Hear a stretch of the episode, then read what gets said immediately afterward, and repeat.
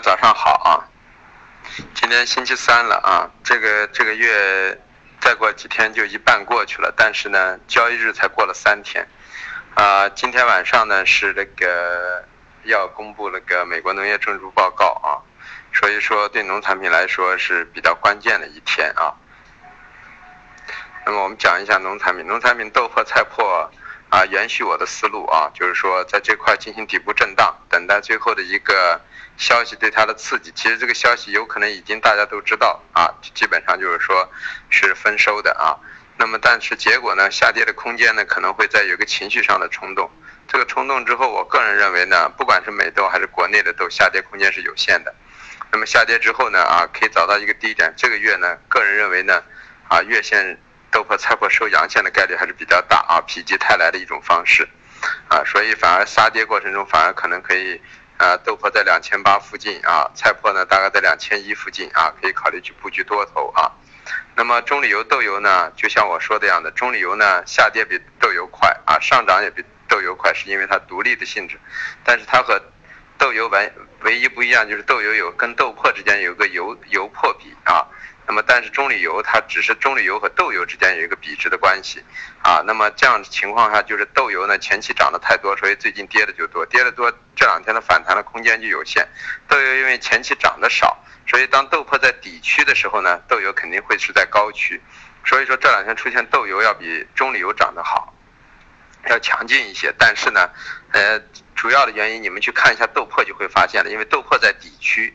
啊，是在这几个月的低区，那么反过来呢，豆油就应该这在这几个月的高区，所以说什么东西都要去相辅相成的去说去做。你们如果不加入这个锦囊，你们根本不会了解这之间的一些关系。等你们，啊，所以当那个就是说，呃，呃，豆粕、菜粕呢，找到一个那个低区的时候呢，中榈油、豆油呢，可能就会在一个反弹的高区就完成了。可能这个高点也许已经找到了，像豆油。我们预计的六六四五零这个位置，最多也就冲到六千五，就基本上已经找到了。那么中旅游是早都找到了五千八，这两次的反弹无非就是反五五五还是五千六百二。那么第一个位置五五五已经反弹到了，所以我们认为就是在这个位置呢，啊，中线的空头已经可以逐渐去布了啊，越涨越布了啊。那么豆油呢，就是逐渐的也可以考虑去布局空头。我们昨天已经说过，当你要去买豆粕的时候，也应该可以去空豆油的时候，这是一个关比价的关系啊。所以说，我们对一个脉络呢，农产品的脉络很清晰。豆粕、菜粕啊，在在明后天之后有个急杀之后，可以考虑逐渐的持稳之后布局多头。那么反过来，豆油呢和中榈油呢，就应该考虑去布局空头头寸啊。那么中榈油的空头可能会更加流畅一点啊。我们认为这个月的低点有可能会啊会在五千附近出现啊啊，这都是有可能啊。这就是中榈油、豆油、豆粕、菜粕的关系啊。那么还有就是。那个淀粉，啊，淀粉呢这两天又进行了一个反弹，啊，那么今天已经接近反弹我的高区了啊，我们预计最多反到幺七三附近，到了就可以考虑布局空头头寸，因为整个基本面没有发生变化啊，所以这两天先看它反弹的力度啊来决定。那么说到黑色啊，黑色一如既往的还是我们所说的一个强劲啊，特别是煤啊煤类的。焦煤、焦炭、动力煤啊，这三个还很强劲，可能高点比我们预想的还要高，啊，所以说呢，这三个品种不管有没有我们预想的这么高，那么从它的主格局来说呢，它不管是基本面的需求，还是技术面的啊形态，还是资金情绪的推拉，以及李克强关于严格的执行啊产能化的这一块去产能的这个方式，这整个的一个政治的基本的情绪的资金的。啊，技术的这几块都是利涨的，所以说呢，我们还是认为呢，最好是回调去做多。那么这两天回调让大家如果焦煤焦炭，不管你是做中线还是做短线，那么回调去做多都赚钱。特别就是说。我们说了，月初把这个就可以当成月初。月初我们说了，当方向不明确的时候，我们最好在没有办法布局中长线的时候，先以短线为主。短线最好的就是按我先说一个大方向的周方向的思路。有了这个思路之后呢，再结合什么呢？我的锦囊的价格，那么以我这个价格第一、第二支撑位去做多。那么黑色，我相信这两天大家都应该赚了很多钱。如果你们没赚上钱，就说明什么呢？啊，你们。老想去做一个更好的位置要么没买上，要么呢你们会觉得买不上之后呢，你们会找一个我的压力位去抛空。那么有的时候抛空呢是能赚钱的，有时候来不了，对吧？有时候来了之后呢，反而就击穿了。原因什么？你是逆势去操作的，逆势去操作的缺点就是什么？你没有良好的心态啊，所以这一点一定要注意。所以黑色这一块呢，个人认为那三个还是以做涨为主啊，回调做多。那么反过来呢，铁矿石我说了贴水过大，百分之二十的和现货的一个贴水，所以它在补贴水，就像前两天的那个 PP 一样，它在补贴水。补贴水的过程中呢，我们加上情绪和资金呢，我们没有办法知道高点。但是在这过程中呢，啊，铁矿石是唯一一个两头都可以做的。啊，那么现阶段在这个位置呢，暂时空头先不要做，因为整个市场的情绪是偏上的，所以在这样的过程中呢，就是说回调中也去做多也可以，或者是干干脆不做了，因为这个位置你本身可以想去做空的，但是由于现在情绪化比较大，所以说先可以观望一下，回避掉这个分盲之后再去空铁矿石，我觉得问题不大。还有就是螺纹钢，螺纹钢我们也说了啊，啊大的基本格局中长线都是看跌的。那么短期之内，由于相对价格跌的太多，然后现货的价格现在在两千五、两千六，那么之间也有将近百分之十到十五的一个贴水，所以它进行一个反弹也很正常。呃，预计按这个位置，如果二三五零击穿之后呢，可能目标可以反到二三九零两千四附近。那么到这块区域考虑，大家再去布局空头头寸。当然，我们这只是预测一个思路，等到了这个时候要根据价格的图形来定。如果价格的图形比我们预想的要流畅和长强劲，那么反而就不能去做了。弱势的品种呢，反正你也没有想着去做多，大不了就是到了位置感觉不对，可以放弃做空头的一个思维。但是强势的品种。你们到了回调点一定要做多，对吧？一定千万不要说多没做上就找高点去做空，这是错的。你可以在高点去平仓，大不了少赚钱，但是你绝对不能到高点去兜这个顶，兜不好就可以兜进去了啊！这就是一个思路。那么说到有色啊，有色里头呢，昨天给大家说了，铜呢本身我们准备在三万左右去空的，那么由于整个形态。情绪现在的上拉，造成了就不敢去做空。虽然昨天有个回档，但是现在这还没有给出明确有做空的信号，说也不要敢乱空。那么新我说了，它是一个四浪涨，现在是个四 C 浪的一个下跌，所以昨昨那昨天就给大家说了，可以考虑布局空头。那么四 C 浪的低点呢，我说了走好了可以打到幺七七到幺七五一带。那么也接近我们的一个支撑区域，所以说这都是一个整理杠当然，最终的结果锌可能还会有高点，它就是现在是一个震荡，所以它跟其他三个品种相反。镍呢，我们一直说了，基本面不好，需求不好，相对价格过低，它形成了一个双向性，相对价格形成了支撑，基本面不好形成了压力，所以它现在暂时在一个相对的一个中轴八万到八万二千五左右进一个整理。那么，所以背靠八万二做多。啊，到了背靠八万三平仓，破了八万三继续做做多，那么可以去见到多少呢？八万五、八万六。那么个人就是认为是这样的一个情况。至于铝呢，我们认为呢，啊，投机性虽然基本面上啊暂时的库存没有预想的这么大，然后呢，现在汽车方面还不错，所以造成了铝有一个上升，再加上公路的一个运费的提高，以及严格的去产能，铝是一个。坚决要去产能的一个行业，所以几个因素叠加在一起，造成了铝进行了上升。但是我们认为现在铝厂的利润已经相当的丰厚了，所以我们认为这个价格啊有待于啊有待有压力了啊，所以大家适当的谨慎一些。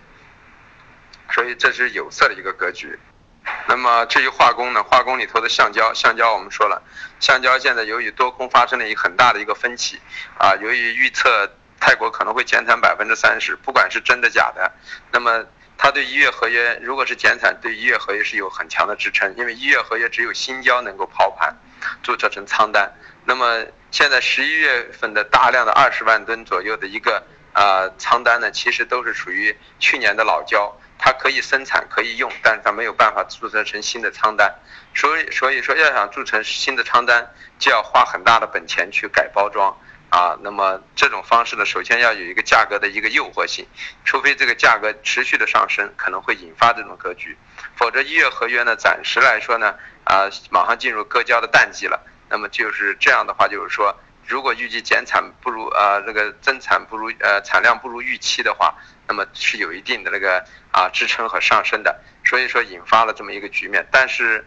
呃个人认为啊。呃，其实交的大的基本面都没有发生变化，呃，因为现在的这二十一万吨的货是十一月交割的，对于第二年来说是可以用，今年可以用很到一七年都可以使用很长时间，所以说其实橡胶是不缺货的。那么大家由于资金很大，进行一种情绪的推拉，所以这高，然然后相对价格太低，但是个人认为高也高不到哪里去啊。虽然不敢现在去兜口兜头去布空局，但是至少在这里呢做多需要谨慎了啊。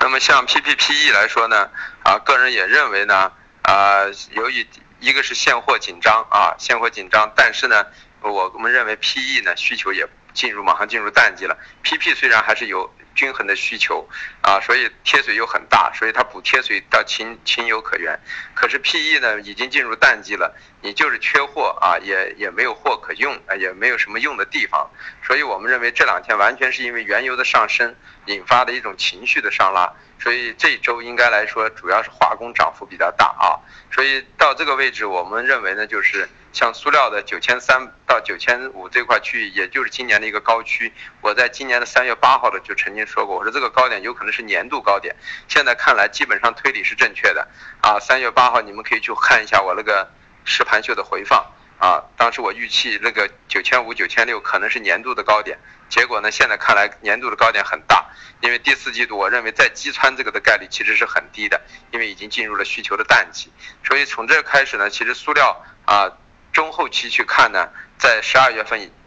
一月份以前呢，应该是偏下的概率大于偏上。这两天只是在十月底之前，由于货源比较紧缺，所以引发的一个刺激性的上升，是资金造成的。所以在这个位置的个人倾向于啊，随时等待的机会就抛空 PE。那么 PP 呢，因为贴水很大，所以现在在补贴水，现货价格在八千到八千二。那么现在贴水也逐渐的缩回来了，从七千已经缩回来了一半了。所以我们认为，就是说，再往上的上移的话，随时如果 PE 开始跌，PP 最后也会紧跟其后的啊。那么像 PTA 和沥青呢，是化工中最弱的，这就说明油价的上升没有引发它的上升，说明什么？说明实质的基本面实在太差，根本就不利于上涨，连投机都不可能产生，这是这一个因素啊。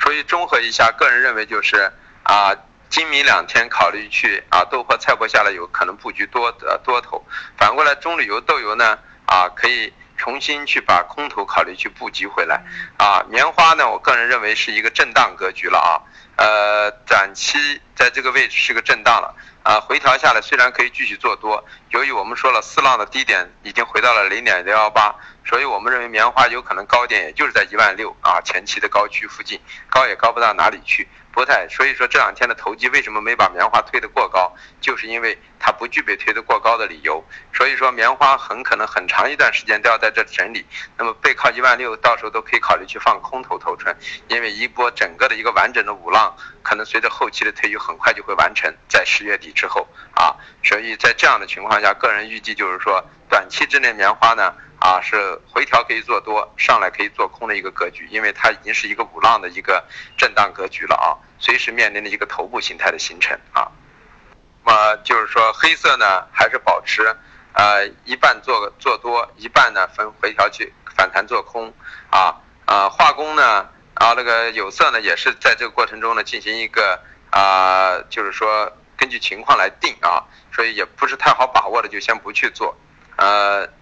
这些品种都把握住，然后像呃化工类呢，啊，我认为 P P E 呢紧盯着它啊，随时会有机会等待啊，就这么一个情况，啊，现在说一下价格，呃，价格呢，豆粕的压力位二八七四二八五七，支撑位二八三二二八幺五，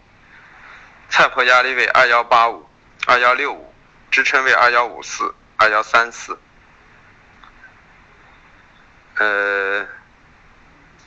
中铝油的压力位五五五零五五幺二，支撑位五四八零啊五四五四幺二，呃豆油的压力位啊六四六零啊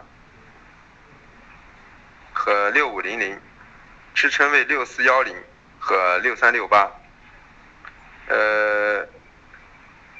淀粉的压力位幺七幺二。幺六九七支撑位幺六八七幺六七二，呃，棉花的压力位幺五五八零幺五四五零支撑位幺五幺九零，橡胶的压力位幺四四零零、幺四三零零，支撑位幺四幺二五、幺四零零零。塑料的压力位九二八零、九三五零，支撑位九二幺五、九幺四零。焦炭的压力位幺三八零、幺三六四，支撑位幺三五零、幺三三九。焦煤的压力位幺零五四、幺零四五，支撑位幺零三五、幺零二八。铁矿石的压力位四二六、四二九，支撑位四幺九、四幺六。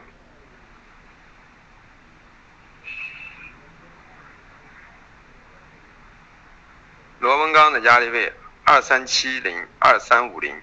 支撑位二三二二、二三零四。铜的压力位。三八二八零，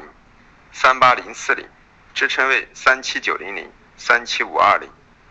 锌的压力位幺八二零零，幺八零三零，支撑位幺七九三零，幺七七四零。镍的压力位八三零零零，八二五三零，支撑位八二幺零零，八幺七零零。铝的压力位幺七呃幺二七八零，幺二六八零。支撑位幺二六三五幺二五三零，啊，所以呃有色金属的铜、锌、铝呢已经是十二月的合约了啊，所以大家对应一下，虽然铜和锌呢啊十二月和十一月呢价差不大啊，几乎是平水，但是铝是有很大的一个贴水的，这就说明未来对铝的需求呢啊逐渐是